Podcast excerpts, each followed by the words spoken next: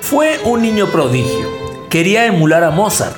Eso sí, temperamental, mujeriego, borracho y comprometido con la política. Sí, hoy te vamos a platicar de uno de los artistas más significativos en la historia humana. Y en particular te vamos a detallar cómo se fue quedando sordo. Y aún así compuso una de las obras más importantes de su época. Esta se trata de Ludwig van Beethoven.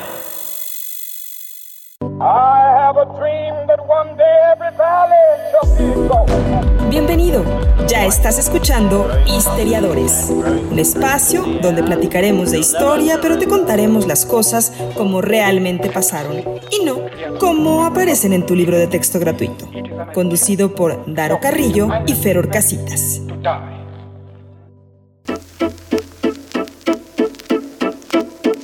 ¿Qué pasa amigos histeriadores? ¿Cómo están? ¿Cómo los trata la vida? Bienvenidos sean todos ustedes a Histeriadores, así pasaron las cosas. Saludos al planeta Kepler, mi nombre es Daro Carrillo y está aquí a mi izquierda mi querido Fer Orcraxitas. Saludos por ahí mi crack. Por acá, también, por acá, mejor mi crack. Sí, mi crack.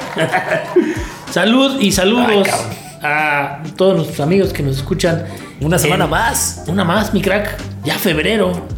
Ya, después febrero. De, ya después del 47 de enero, ya pasamos a, a, febrero. Oye, sí estuvo, sí, sí, sí, sí estuvo pesadito. Estuvo rudo, ¿no? Enero, mi crack. Pero. Fíjate que a mí me gusta enero, crack. ¿Por qué? A mí sí me gusta, mi crack. Hay rosca de reyes. Como que siento que regresamos a la rutina, ¿no? Y a lo mejor eso puede ser no, no siempre algo bueno. Pero en diciembre se pierde la rutina, se pierde, ¿no? El, el, el pues como ese ritmo, ¿no? Que uno claro. Viene, que viene manejando, que si las, las reuniones este, navideñas, que si sales de vacaciones o que si no, y, y de pronto regresa enero a poner orden, sí. ¿no? Y a, y a entrar en, en, en, esa organización y no sé, a mí me gusta enero. La verdad es que a mí me sorprende mucho que ya, o sea, siento que diciembre fue a penitititas y ya estamos hablando de febrero, crack. Ya estamos en febrero. Ya, o sea, en un par de semanas el mes del amor y luego el natalicio de Bomberito Juárez y ahí va mi crack. la primavera. Esa la primavera. Sí, y te veo la sonrisota. Sí, me gusta. Sí, a todos nos pone calorcito, humor. ¿no? Este, seguramente vamos a organizar un viajecito a la playa, mi crack. Estaría muy bien Estaría próximamente muy grabar con el oleaje allá de fondo. Híjole, ¿cómo hace falta? Sí, pues nos la vimos en Metrópolis. No se puede así. No, así, no, puro helicóptero, ¿no? Puro, puro jet privado. Sí, la, la verdad es que el día de hoy estamos grabando desde nuestras oficinas en Tokio. Sí. Entonces, si ustedes de repente escuchan samuráis, es porque estamos acá. sí, sí, sí, Tokio, sí. No se me ocurrió otra cosa. No, exacto, mi crack. Y qué gusto, mi crack. Tenemos muchos saludos el día de hoy. Hay mucha gente que nos ha escrito y a la que no les hemos respondido. Bueno, acá tengo uno de Francisco Amaya. Disculpa, Francisco, nos escribió un 23 de noviembre. Pero ve su mensaje. Buenos días, señores. Soy fan de que eh, soy fan que vive en el extranjero y me hubiese gustado poderles enviar, que, enviarles un alcohol típico de aquí. Un whisky de maple, se llama Sortilege. Creo que ya te habíamos saludado, Francisco. Este dice que no nos lo puede enviar, pero que nos quiere depositar para pues este. Pues que te deposite mi crack. ¿no? Ya vemos mejor que nos mande dinero. Mejor, Bueno, está mejor bien. que nos mande dinero. Está bien, órale, va. Por acá tenemos otro saludito, mi crack. Julio Tilles. Tilles. Supongo que es Telles. No, Puede pero- ser. O, pero- o Tilles. Tilles. Eh, dice, mis cracks les tengo a Nicolás Winton como un cracks con méritos. Como un cracks, no, es, o sea, es uno, ¿no? Es uno. Es, Es, uno. un crack. Es que dijo Nicolás. O sea, porque si no, nada más sería Nicolás. Nicolás. Entonces, si son varios, por eso son varios. Como en cracks. sí, hay, hay- hay un nombre que sí, sí, sí es Nicola. Nicola. No, Kopkin. it- italiano. Nic- Nicola Cooking, que se quedó en su casa solo porque su familia se fue a, de Navidad y lo dejaron home alone. Debo entrar en, en ámbitos más serios, más profundos, ¿no? Hablando aparte del tema que traemos hoy, como el buen Nicola Paganini. Exacto, no, No, perdón. pero no era Nicola, era Nicolo. Bueno, dice Julio. este, dice Julio, otro día más sin un saludo. Déjame tocar una canción triste para ti en el violín más pequeño del mundo. ¿Y qué crees, mi Julio? Pues va a ser otro, Otro día, no te saludamos. te saludamos. Te mencionamos, pero no hay saludo, Julio. Yes. Yes. Julio Tíes. ¿Qué más, mi crack? Este, por acá, Dania Vanessa nos dice: Hola, mis estimados prófugos del alcoholímetro. Bien dicho. Son los más crackbrones y fregones. Siempre, güey, qué buen término. Siempre los escucho. Aprovecho para pedirles un episodio sobre Julia Pastrana, la mujer oso. ¿Qué? No sé, tenemos que investigar sobre Julia Pastrana, la mujer oso. No sé si se comió un oso, o si se vestía de oso, o, si era un oso. Le gustaba mucho el salmón. O Así le como gustaba. tu playera, crack. que repetiste esta semana playera. Repetimos esta Sí. semana otra vez, venimos de rosa. En fin. Pues un saludo, ¿no? A todos. Mira, Gerard Piqué. Ah, no, es que nosotros lo tagueamos. Nosotros la etiquetamos. La otra vez sí estaba viendo los mensajes y de pronto veo que, ay, güey, Gerard Piqué y, y certificado. ¿no? Ah, y dije, ah, cabrón. Y después vi que nosotros lo mencionamos en una historia y por eso se quedó ahí. La vio. No, sí, la, La vio. sí, sí. Varias veces. Y Shakira también. Sí, por supuesto. Claro, Shakira la vio. Pues ese es el problema. Ahí. Luego también la vio esta. La pone ahí en el Zoom, Pues cómo no. como no la va a ver. Sí, sí la vio, sí ¿No? la vio, nos queda claro. Este acá Edgar Medrano dice, cracks, propuesta para la temporada de los cracks. Pueden hablar de Mario Molina, él salvó la capa de ozono. Sí, don Mario Molina. Gran personaje, no sé, o Premio sea, Nobel, premio Nobel de Química. Pero- De los pocos premios de Nobel de Química de México. de mi alegría, no, no. de química real. Ese sí fue egresado de la UNAM. Pues puede ser que hablemos de Mario Molina en un episodio. Dice que salvó la capa de ozono. Yo que sepa, todavía se está desmoronando, pero aún así. Le dio años de vida, La si contribución funciona. Muchas gracias, Mario Molina. y Muchas gracias a toda la gente que nos mandó sus saludos. Mi crack está peluceando a Mario Molina. Así como, ah, sí, otro güey ahí de la historia de México. no no ha aparecido. Imagínate Trae- ganarte un premio Nobel, mi crack. Hay que traer Lo otro. vamos a granar. A granar.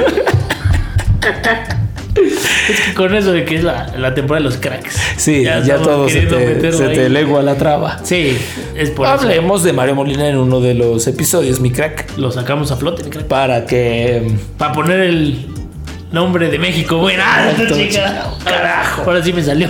Exacto, para poner el. Nombre de México. En alto. ¿Cómo dijiste esa vez? Para poner el alto. De nombre. El alto todo de el- nombre en Tehuacán.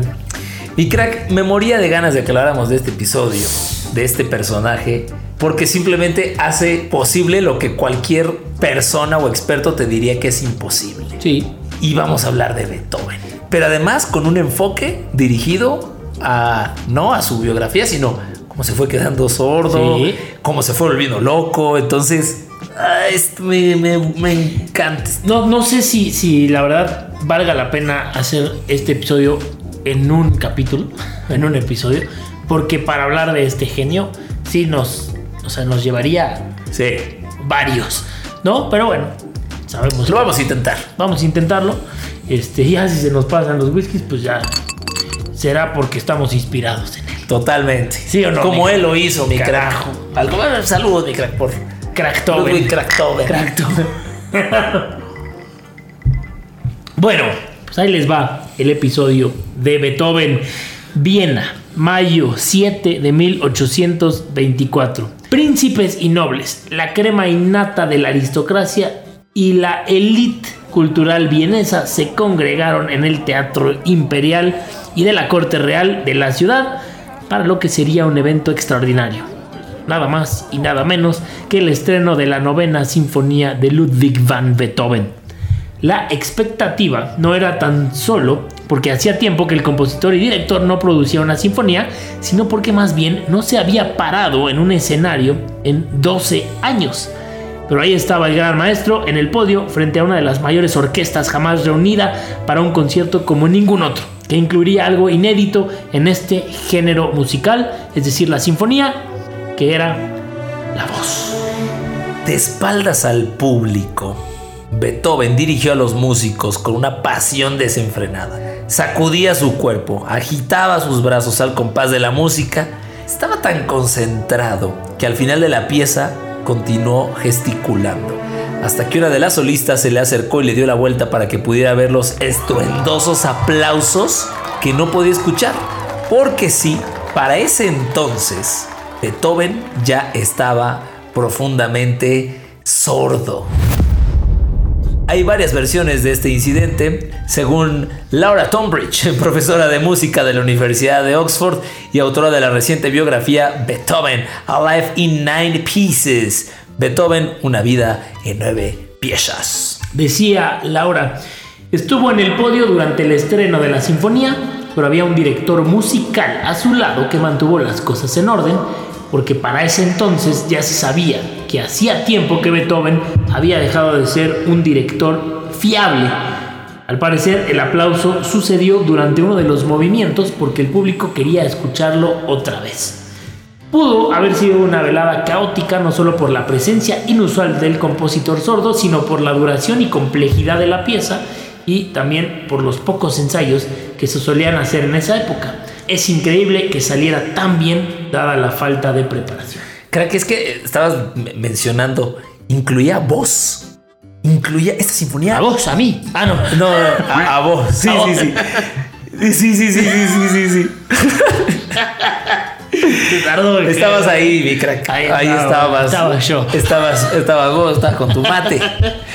Crack, Sí. había, o sea, él no escuchaba y aún así logró dirigir voz. Sí, te voy a decir que es lo que, lo que, o sea, es, es la primera vez, ¿no? Que realmente eh, se rompe con este género en donde una, en una sinfonía, en donde estaban acostumbrados a que solamente era una orquesta que incluyera a un coro, Claro. ¿no? Y además de un coro, a solistas, ¿no? A un soprano, a una mezza soprano, a un tenor y a un alto. Son los cuatro solistas de voz que hay en esa sinfonía. Y lo que me parece más sorprendente de esta obra es que el coro y los cantantes están sentados durante 40, 45 minutos sin hacer absolutamente nada, esperando su momento de entrar que sucede hasta el cuarto movimiento. Wow. Imagínate. O sea, No, además de que no, era una, una cosa tan innovadora de que hubiera una, eh, un coro y, y- y solistas eh, eh, o cantantes, se tuvieron que esperar. O, o sea, se esperan cuando se, se interpreta la obra. Se tienen- entran al escenario y están ahí, sentados. 100, 100 personas del coro, más cuatro cantantes, sentados, esperando a que les toque su participación. Vamos a subir el video eh, a YouTube, mi crack, de este momento. Eh, De ahorita, mientras estamos grabando. mil- sí, porque otro Sí, fue sí. en 1824. Entonces No yo creo que no. Yo creo que no había muchas otras cosas, pero eh, en todo caso, esa escena representa en un solo momento la gloria y tragedia que marcó la compleja y contradictoria personalidad de Beethoven. El músico ha pasado a la historia como uno de los compositores más importantes, pero ¿qué se sabe de su personalidad y cómo fue su vida? Pues acá se los vamos a decir. La vida del compositor no fue nada fácil, especialmente su infancia. Nació en Bonn, en Alemania, en el seno de una familia pobre y falleció a los 56 años, un 26 de marzo de 1827, allá en Viena, la capital de Austria, ya siendo todo un crack y un, la- de la socialité.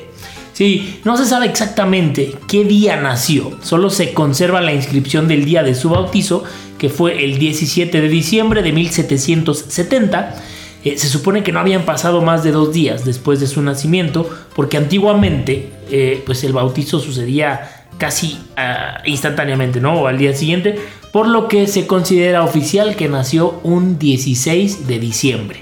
Crack, pues que le pregunten a la monjita del episodio pasado. Ah, ¿Cómo nació? Pues ella estaba dos de ahí. Mi crack, compartes cumpleaños. Cumpleaños, lo mencionaste Ludwig. en ya tu lo habíamos mencionado. ¿verdad? efeméride. Bueno, mi entonces crack. ya no lo decimos.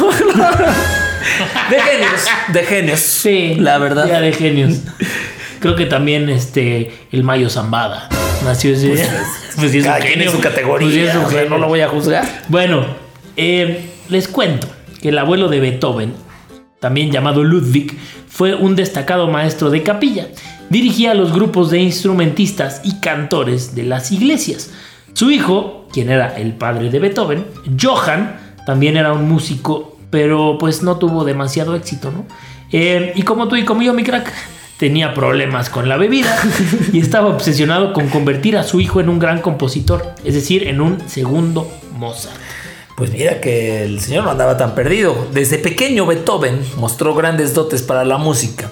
Con tan solo siete años ofreció su primer concierto público en Colonia, allá en Alemania. Su padre lo obligaba a tocar a altas horas de la madrugada para sus amigos y le hacía practicar todo el día diferentes instrumentos como el piano, el órgano y el bajo. No es cierto. Y el clarinete. Con 10 años dejó la escuela para centrarse plenamente en la música.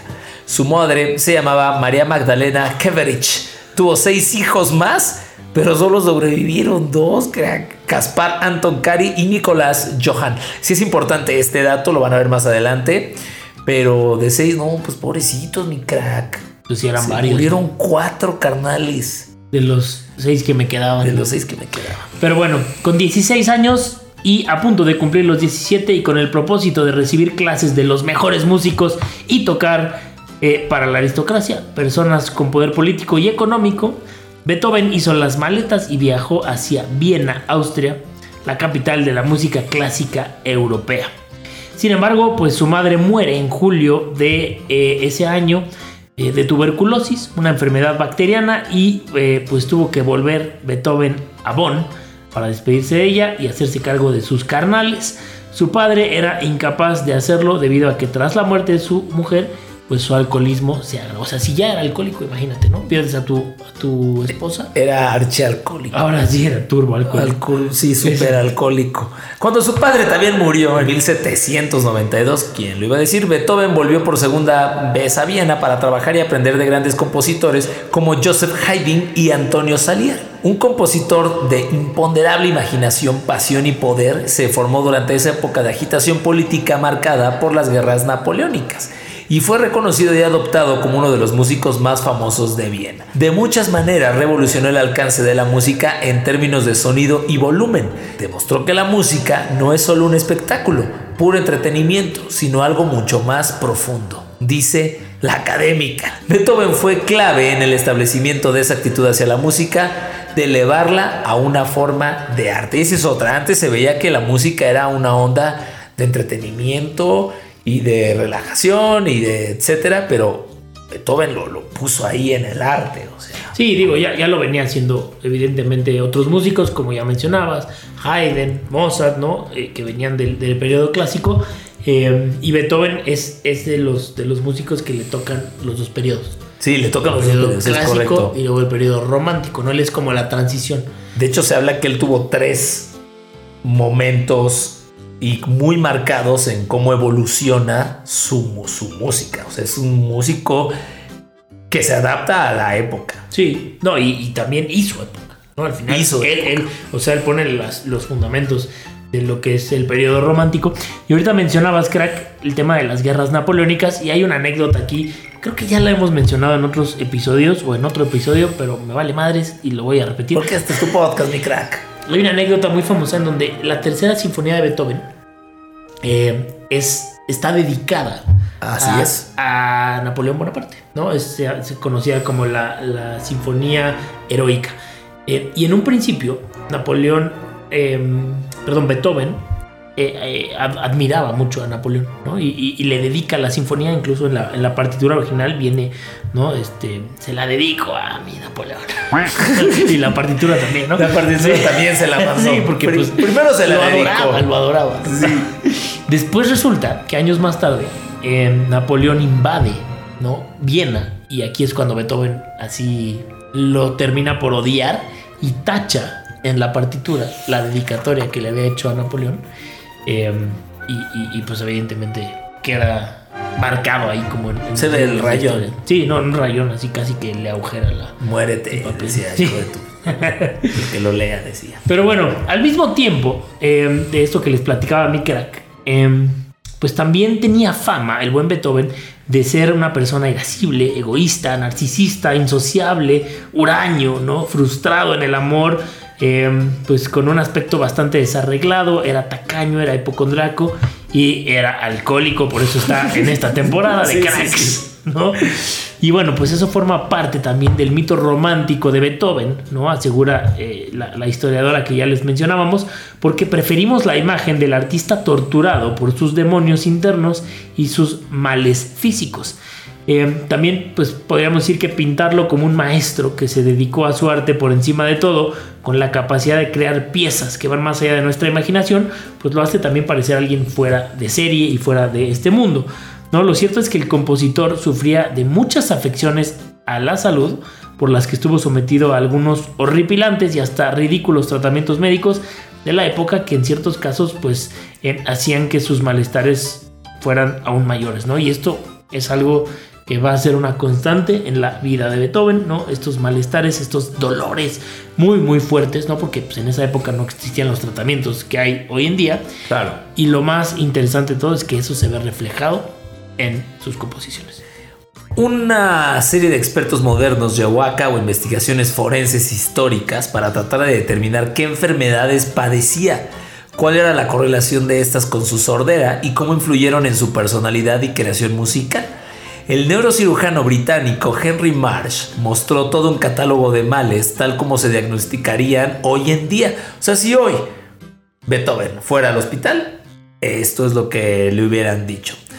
Eh, según el doctor, el compositor sufrió una enfermedad inflamatoria intestinal, síndrome del intestino irritable, diarrea violenta, enfermedad del Whipple, depresión crónica, envenenamiento de mercurio e hipocondriasis. No, pues sí está. no, no manches. Un día después de la muerte de Beethoven, el destacado médico Johannes Wagner realizó una autopsia del cadáver y le encontró el abdomen inflamado y el hígado curtido y de casi un cuarto del tamaño normal. Indicaciones todas de cirrosis por consumo de alcohol. Déjame. Aguas, Devuelvo lo que me estaba tomando. El alcoholismo era mal de la familia, lo había sufrido su abuela y su padre, pues era un reconocido borracho, porque más vale borracho por conocido que malo por conocer. Exactamente, ¿no? Eh, y, bueno, pues ya lo mencionabas, ¿no? Esto evidentemente fue parte de la vida de Beethoven y, de lo que vivió en su, en su infancia. Claro. lo veía en su casa, ¿no? Beethoven, como ya decíamos, era un crack, tomaba vino con regularidad y en ocasiones sociales, aunque pues en aquella época era un común sustituto del agua impura.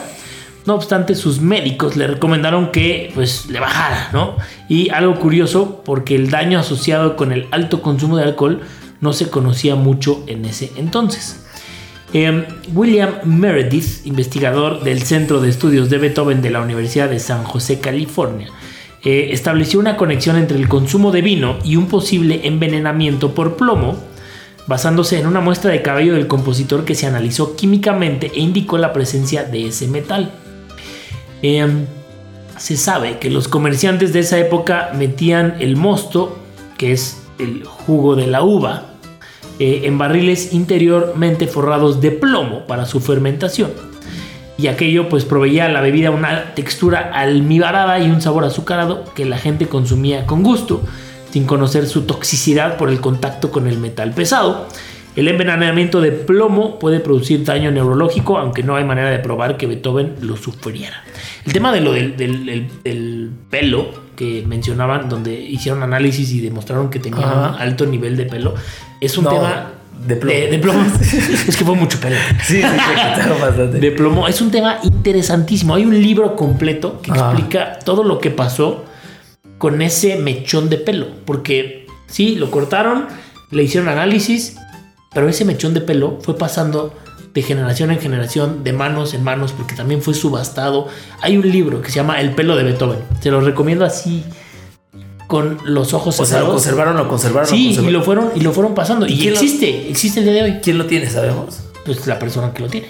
Ok. Sí, sí, sí, gracias. Eso por producto. No me acuerdo exactamente quién lo tiene, pero, o sea, sí se subastó y fue subastado y, existe y está, o sea, y está ahí. ¿no? Se los vamos a, poner en redes sociales, pero hay toda una historia de, de todo lo que pasó después de que le cortaron ese mechón cuando ya muere. Lo que sí es definitivo es que su aparato auditivo quedó profundamente afectado, según lo observó en la autopsia el doctor Wagner. El investigador Meredith le dijo a, la, a una cadena importante de noticias que la sordera pudo tener relación con sus males abdominales, ya que ambos se presentaron más o menos al mismo tiempo.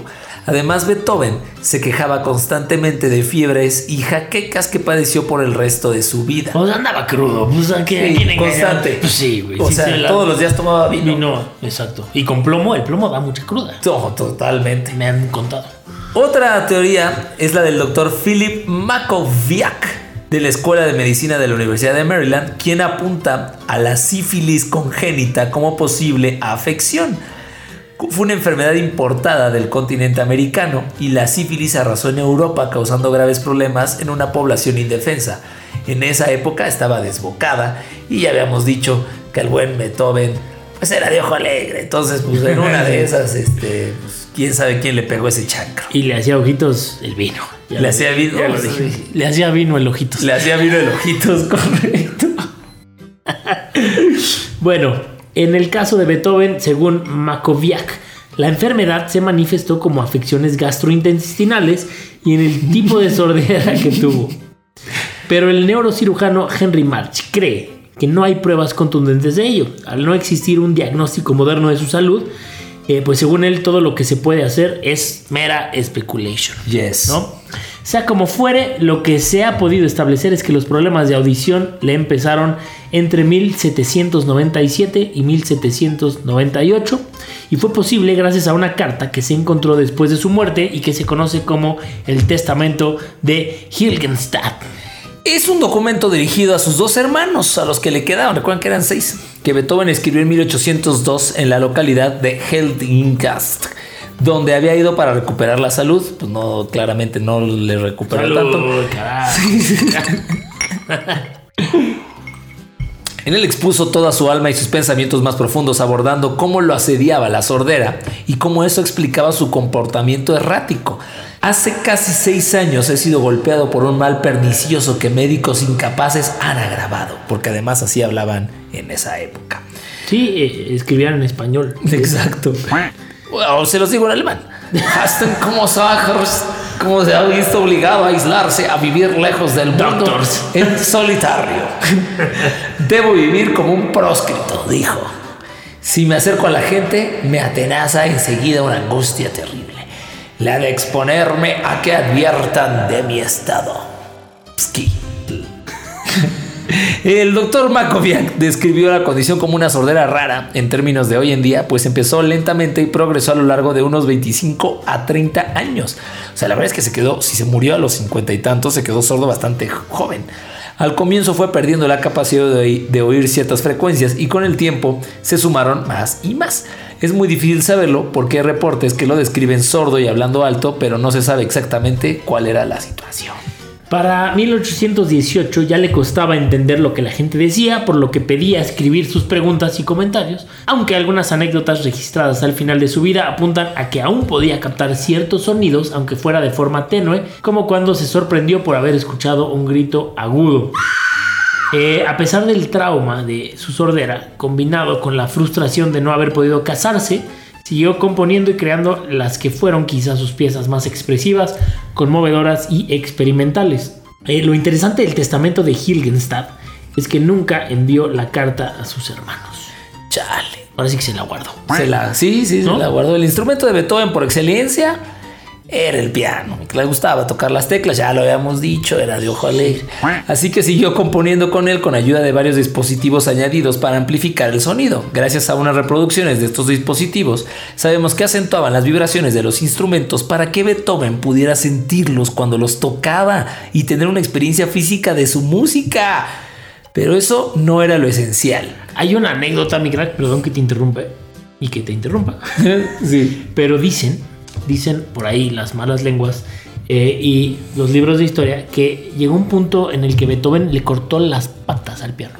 ¿Cómo? O sea, ves que el piano. Sí, sí, sí, sí, sí, sí. Entonces le cortó las patas al piano para que el piano quedara pegado al piso y mientras él tocaba, pegaba Pudiera- la oreja al piso No. y así pudiera sentir un poco más las No. vibraciones. O sea, lo que es un hecho es que este güey se, se movía por vibraciones. ¿Sí? Al final era por vibraciones. Claro, claro, claro. No, está loco. O sea, es que, es que esto sí es. O sea, es un genio, crack. Sí, me queda clarísimo.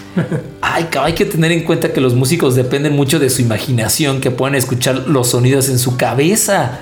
Y Beethoven creaba música desde la niñez. Así que tal vez no podía escuchar el mundo exterior, pero no hay motivos para pensar que la habilidad de escuchar la música en su mente se hubiese deteriorado ni que hubiese disminuido su creatividad musical. Es en realidad, tú puedes escuchar sonidos con, tu, con tu mente. Sí, y además siendo músico, ¿no? Pues obviamente lo tienes súper súper afinado, ¿no? Y súper sensible. Y no es que él naciera sordo, ¿no? Él no, claro. ¿no? Se fue, se fue, eh, fue perdiendo la capacidad auditiva, pero pues en, algún momento en su vida escuchó perfectamente. ¿Y cómo tenía la capacidad para... ¿Cómo era su amor, su dedicación, incluso su salvavidas, la música que estando sordo dijo, no, yo, o sea, le sigo. Le sigo. Claro, claro. Está, está caño. Debió haber sido increíblemente frustrante, mi crack, escribir música para que otros la interpretaran y no poder disfrutarla en su totalidad. Esto creo que es algo que no me, no, así que no me entra, ¿no? Y, no, y no lo puedo entender. Pero así como la sordera lo convirtió en una persona difícil y malhumorada, también obligó a Beethoven a inyectarle más potencia a su música y a darle mucho más expresión física, ¿no? Y esto también probablemente se refleje en las obras tan, tan impresionantes, tan expresivas, ¿no? Tan llegadoras eh, que compuso, ¿no? El compositor británico Richard Ayres, quien también sufre de sordera, explicó que como resultado el gran maestro tuvo que crear una música más exuberante. Las líneas musicales deben resaltarse más y ser más claras, comenta. Si no puedes escuchar bien, dependes de la energía de los músicos también para expresar la música. Pues sí, eso es lo que Beethoven les exigía a sus músicos, que pudiera ver sus movimientos corporales y la manera en la que se eh, enfrentaban al instrumento. Varios intérpretes modernos consideran que la sordera mejoró su música de muchas maneras y la verdad es que es verdad, crack. A lo mejor no hubiera llegado, o sea, ya era un genio antes, pero a lo mejor no hubiera llegado a ese nivel excelso si no se hubiera tenido que exigir. No le, o sea, le dio una cualidad pulsante la llevó por callejones que no se esperaban hasta estrambóticos a momentos desgarradores y conmovedores. Todos los ejemplos de su insociabilidad y sus enfermedades son verdad, pero eso no es lo único que era. Hay un lado de Beethoven más ameno y amistoso. No era así todo el tiempo, pero sí lo fue lo suficiente como para desmontar la imagen monocromática que tenemos de él. Hay otros aspectos que muestran otras cualidades humanas, dice la profesora Tombridge de la que ya les hemos estado platicando en este episodio. Que Beethoven compusiera una oda a la alegría en uno de sus momentos personales más difíciles es una muestra del sentido de esperanza que inundaba sus últimas obras. Esto es algo que afirma eh, la musicóloga de la Universidad de Oxford. Durante mucho tiempo, desde su juventud, había querido musicalizar el poema homónimo de Schiller y había buscado muchas maneras de hacerlo hasta que le encontró un espacio dentro de la novena sinfonía. Eh, pienso que los ideales expresados en el texto, los de hermandad y felicidad, es lo que Beethoven creía en términos políticos y de cómo debía ser la sociedad. Mantuvo esa perspectiva hasta el final de su vida y eso es algo que no podemos obviar. Murió en su cama, crack, Viena, rodeado de algunos amigos. Yo acabamos de estar ahí, ¿te acuerdas? Ahí estábamos, lo fuimos a visitar en su lecho de muerte pocos días antes, ¿no? Pocos días fuimos por un whisky cuando regresamos. Un vinito. Nos invitó una cerveza. Sí. Vienesa. Una salchicha iba a decir, pero mejor no. No había ningún familiar. Y en una noche de tormenta. Sobre su escritorio se encontró la partitura de su única ópera, Fidelio. Y en un cajón secreto, una carta de amor a la anónima amada inmortal. Púmbate la chica. ¿Quién será? Pues Seguramente la viejita, porque dice amada inmortal y la señora vivió 250 años. Entonces, pues ahí está la historia de Beethoven. No, no es toda la historia de Beethoven. No. Pero sí quisimos darle un pequeño giro y, enfocarnos un poquito en su sordera y en cómo lo transformó. Porque lo que hizo este señor es de verdad extraordinario. No, no, no creo que volvamos a tener otro Beethoven para nada, no va a existir, ¿no? Eh, y dentro de incluso genios musicales del periodo clásico, del romántico, del moderno, ¿no? De el, impresionismo, lo que tú quieras, es, eso está en el top. Sin ningún. Sí. O sea, es, es, es impresionante. Algo que a mí me parece muy agradable, ¿no? De, de, de, percibir, de escuchar, ¿no? La música sabemos que es algo extremadamente abstracto, ¿no? Es muy difícil ponerle formas, ponerle color, ponerle, este, no, no es como una pintura, ¿no? Como, un, cuadro que, pues, es mucho más fácil de, digerir, ¿no? La música es mucho más abstracta. Pero si ustedes, a, partir de, pues, de la mitad de, de, sus obras, ¿no? De su vida, ustedes empiezan a escuchar a Beethoven pensando de, este cuate es un músico, es un genio y se está quedando sordo. Bajo esa perspectiva empiezas a escuchar la música y vas a entender muchísimo de lo que estás escuchando. Correcto. ¿no? Porque empiezas a escuchar tristeza, empiezas a escuchar desesperación, empiezas a escuchar pasión, esta parte de que hablábamos de, la expresividad ¿no? que tenían sus obras, lo empiezas a, a descifrar, ¿no? Porque imagínate que tienes esta capacidad inmensa de crear obras excepcionales, de pasar la historia.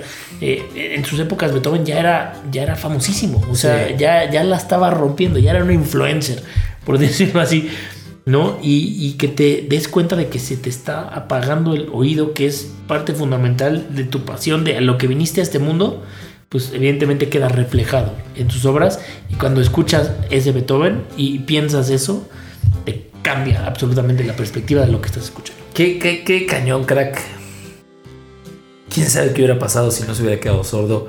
Porque si se queda ciego, la, la rompe. O sea, este tipo no necesitaba ver el piano. Entonces. Imagínate qué tanto la hubiera roto. Qué, qué Sí, así la rompió. Qué, qué, maldita locura la historia de Beethoven. Este.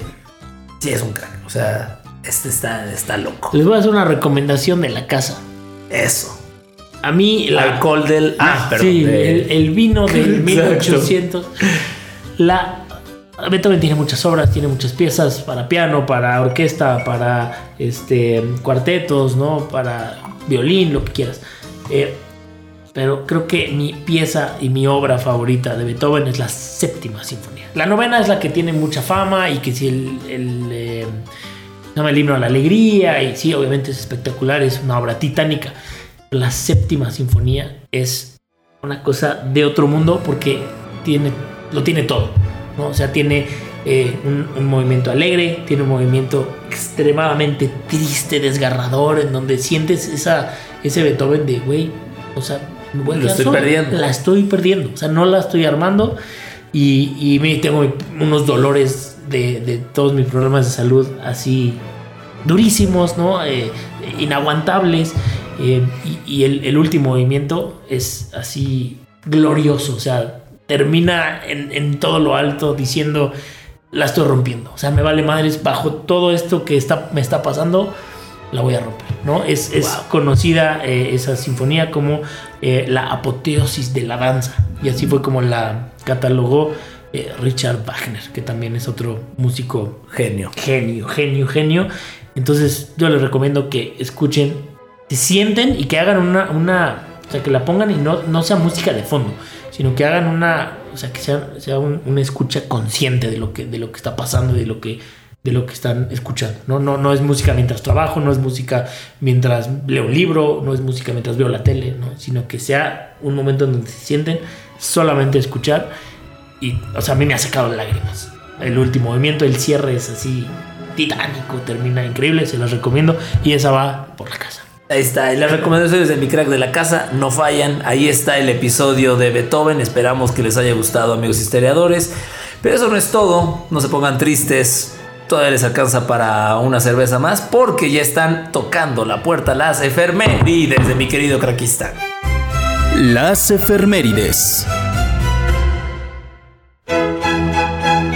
Bueno, pues ahí les va y está muy relacionado de alguna manera la efeméride del día de hoy con el tema del episodio de Beethoven, ¿no? Porque resulta que un 7 de febrero, crack, de 1871, fallece en Nueva York Henry Steinway, el fundador de la compañía de pianos más famosa no. del mundo.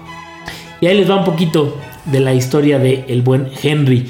Construir el mejor piano posible. Ese era su lema, el lema de Heinrich Engelhardt Steinweg, fabricante alemán de estos instrumentos que pues se inició en la profesión a la edad de 20 años después de que se alistó en el ejército y luchó contra los franceses en la batalla, en la famosísima batalla de Waterloo, donde sabemos que Napoleón pierde y es condenado al destierro. Dato curioso, el joven Heinrich había sido el encargado de hacer sonar la corneta antes del inicio de esa batalla, por lo que pues después iba a ser condecorado. Pero bueno, termina su participación en el ejército y decide fundar su propia compañía allá en su natal Alemania a mediados del siglo XIX. Em, y después de eso decide emigrar a Nueva York con su esposa y siete de sus nueve hijos. no, no, había, no, había, tele. No había tele, no había Netflix. ¿no? Luego de que uno de ellos, uno de sus hijos, Carl, emigrara unos meses antes a Nueva York y le confirmara a su padre que, decía él, prácticamente en cada casa de Nueva York hay un piano. O sea, era un terreno fértil. Claro. ¿no? En 1853, después de tres años de haber llegado a Estados Unidos, Steinweg abrió en Nueva York su taller de pianos, del que unos meses después saldría la primera unidad de la marca Steinway Sons, marca surgida de la americanización del apellido familiar.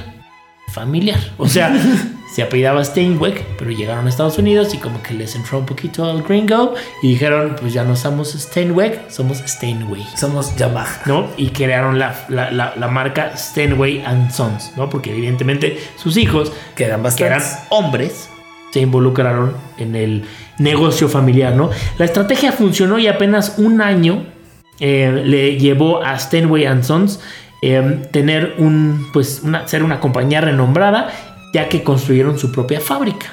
Y en esta nueva fábrica, pues eran capaces de producir alrededor de 1800 pianos anuales, gracias al trabajo de más de 300 empleados, y casi todos eran procedentes de Alemania, mi crack.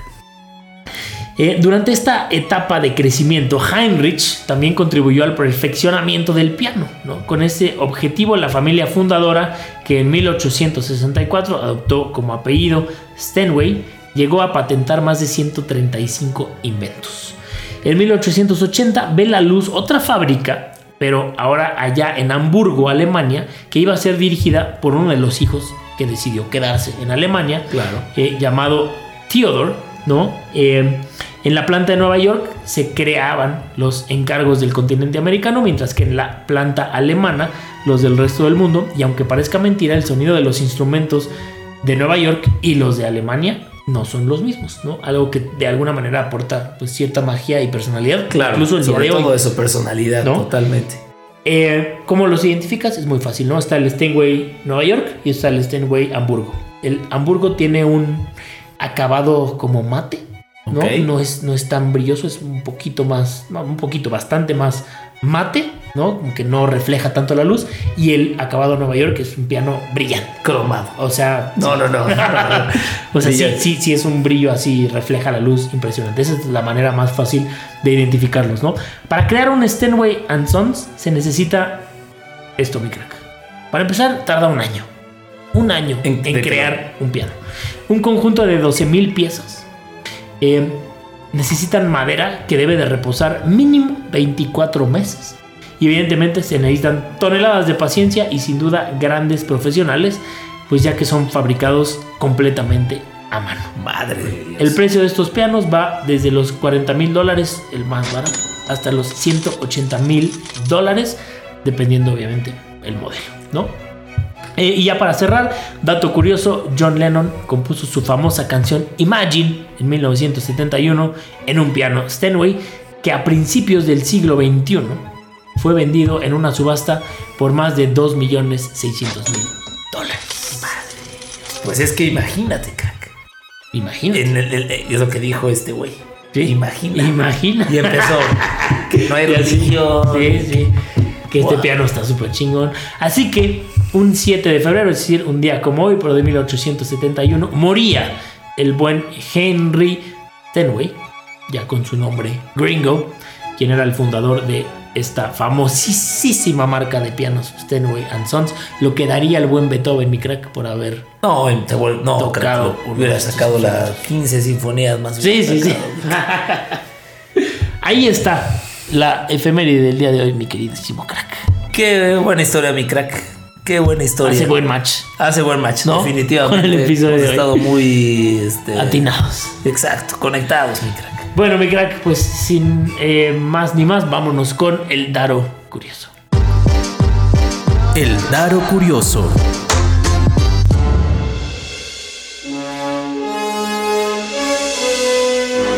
Pues ahí les va, mi crack. Voy a hacer una pregunta así rápida. Venga.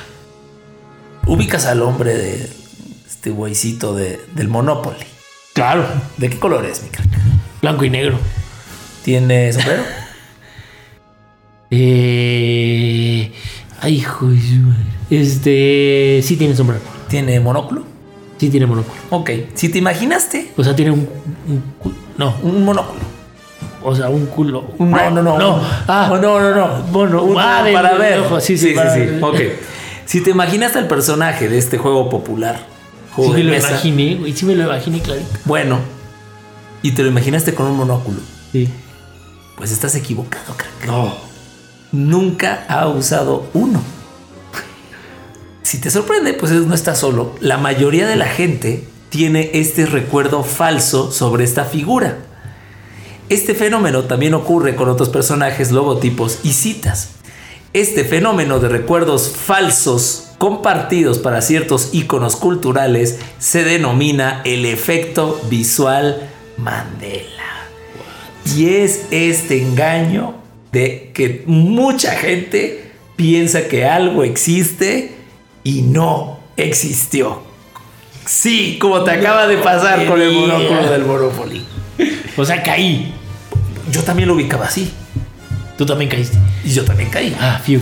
Las personas tienden a quedar desconcentradas, a, eh, desconcertadas cuando se dan cuenta de que comparten los mismos recuerdos falsos con otras personas, como nos acaba de pasar. Esto se debe en parte a que asumen que lo que recuerdan y olvidan es subjetivo y está basado en sus propias experiencias personales. El término efecto Mandela fue acuñado por Fiona Bloom, una autodenominada investigadora paranormal, para descubrir su recuerdo falso de que el expresidente sudafricano Nelson Mandela había muerto en prisión en 1980 y Nelson Mandela no murió en prisión. O sea, la gente le preguntaban, oye, ¿y qué pasó con Mandela? No, pues se murió en la cárcel. Así es. Así varios. Pero por default. O sea, no es como... O sea, él lo asumía. Sí, ni le tenían que pensar. No. Sí, sí murió. Sí, se murió en la cárcel. Claro. Y era un montón, por eso se llama el, el efecto Mandela. Y sobre eso hay muchísimas cosas. O sea, este güey también pasó a la historia por eso. Exacto. Sí. Además de todo lo que hizo en África. Por Porque. lo recuerden por morir en un lugar donde no. Y eso es como de bote pronto. O sea, de, de. No de bote pronto, de rebote. De rebote, sí. Bueno. Porque le pasaron muchas cosas. Se dio cuenta que muchas otras personas también compartían este mismo recuerdo falso, lo de Nelson Mandela, y escribió su artículo ahí, lo subió en un sitio web. Sobre el efecto Mandela, o sea, hay varios, hay varios. Por ejemplo, C-3PO de Star Wars. ¿De qué color son? ¿Te acuerdas? Sus piernas. No, no me acuerdo. Sí, ya, ya da miedo.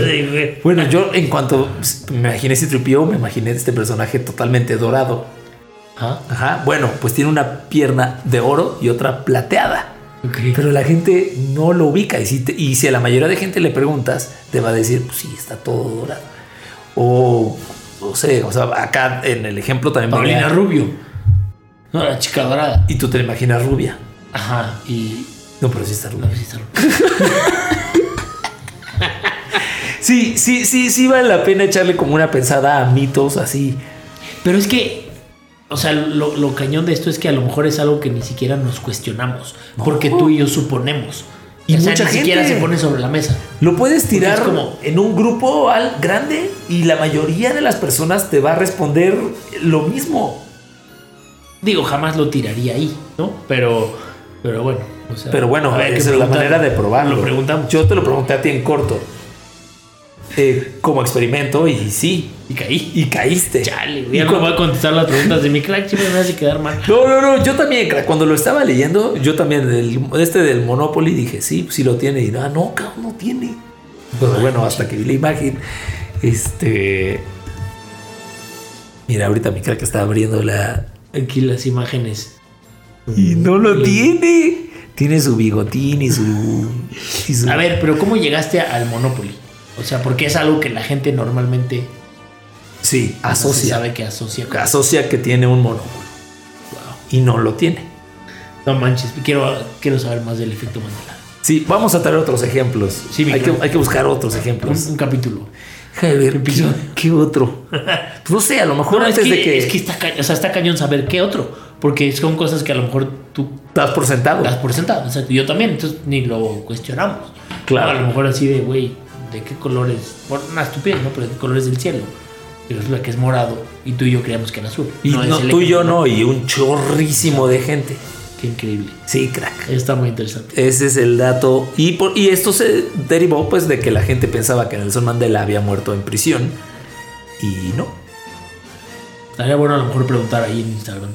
¿Qué creen que sea otro dato Mandela? ¿No qué? Efecto Mandela. Pues un dato Mandela también me gusta Esa- suena, pero el sí. dato Mandela. Que nos digan este otro dato Mandela. Eh, no sé, Leonardo DiCaprio ganando Oscar y todo. eso. Es que más bien porque le hacían mucha burla de que no ganaba, pero pues ya, todo sí. mundo sabía que era muy bueno. No sé. La, o sea, hay uno que estaba ba- bastante generación 90 2000. Decían de la cola de Pikachu, del Pokémon. Que sí era Ay, Pikachu.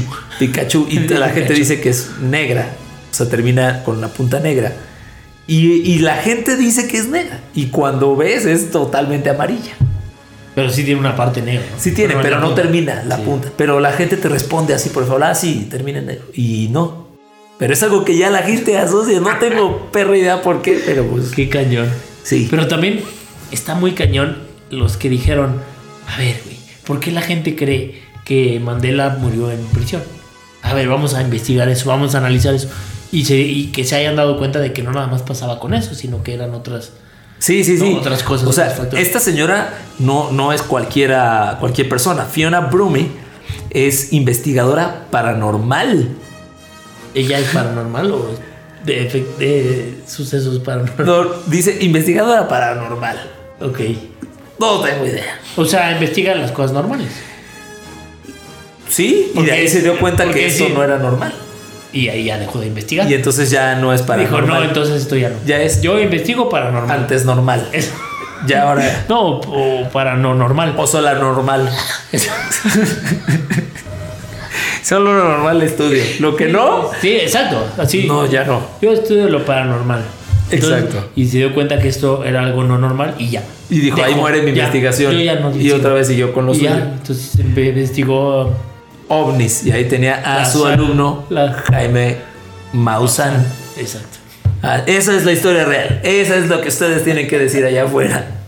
Este, pero bueno, crack, sí, sí, sí, sí. Ahí vamos a darle una pensada a ver qué otra Es- cosa sí, está que- en el está- imaginario social. Hay que, exacto. Hay que compartir a ver qué más.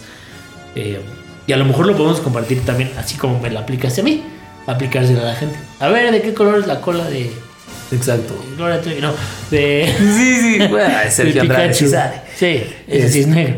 Digo, la cola de Pikachu. La cola de Pikachu, que se termina en amarillo, este... En fin. No sé, hay muchas. Sí. Hay muchas, pero ahí está el efecto Mandela, mi crack, del que somos víctimas todos los malditos días y del sistema. Yo también me siento re mal, pero qué bueno que caemos varios. No, creo que no te debes sentir mal. La verdad es que no, no es un error. O sea, bueno, sí es, pero no es. O sea, sí, eres- es parte de la. Hiciste de una la- construcción de un personaje millonario y de esa época la gente usaba monóculo. Entonces tú piensas, porque usa un sombrero de estos largos, usa bigote, bigote. usa traje de pingüino, entonces asumes que lo lleva.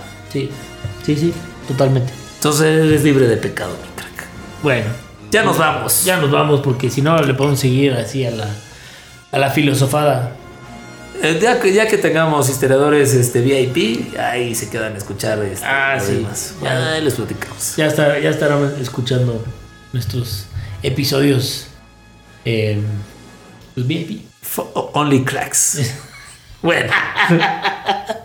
Ya Es está, verdad, güey. Ya está, ese sí Ya no está, tiene falla. no hay ese sí no falla, tiene güey. falla. Y también está bien del historiadores. El historiador. El es historiador, no, esa va a ser Se va a llenar. grandísima idea. Bueno, Pero pues, bueno. Se los platicamos ya nada más que se nos baje esta borrachera, mi querido Fero, Craxitas, Daro, Cracrillo, y estos historiadores. Y así pasaron las cosas. Adiós. Salud, mi crack. ¡Vámonos! Damos por terminada la clase de hoy. Nos escuchamos la próxima semana en otro episodio de Histeriadores, donde te contamos cómo realmente pasaron las cosas.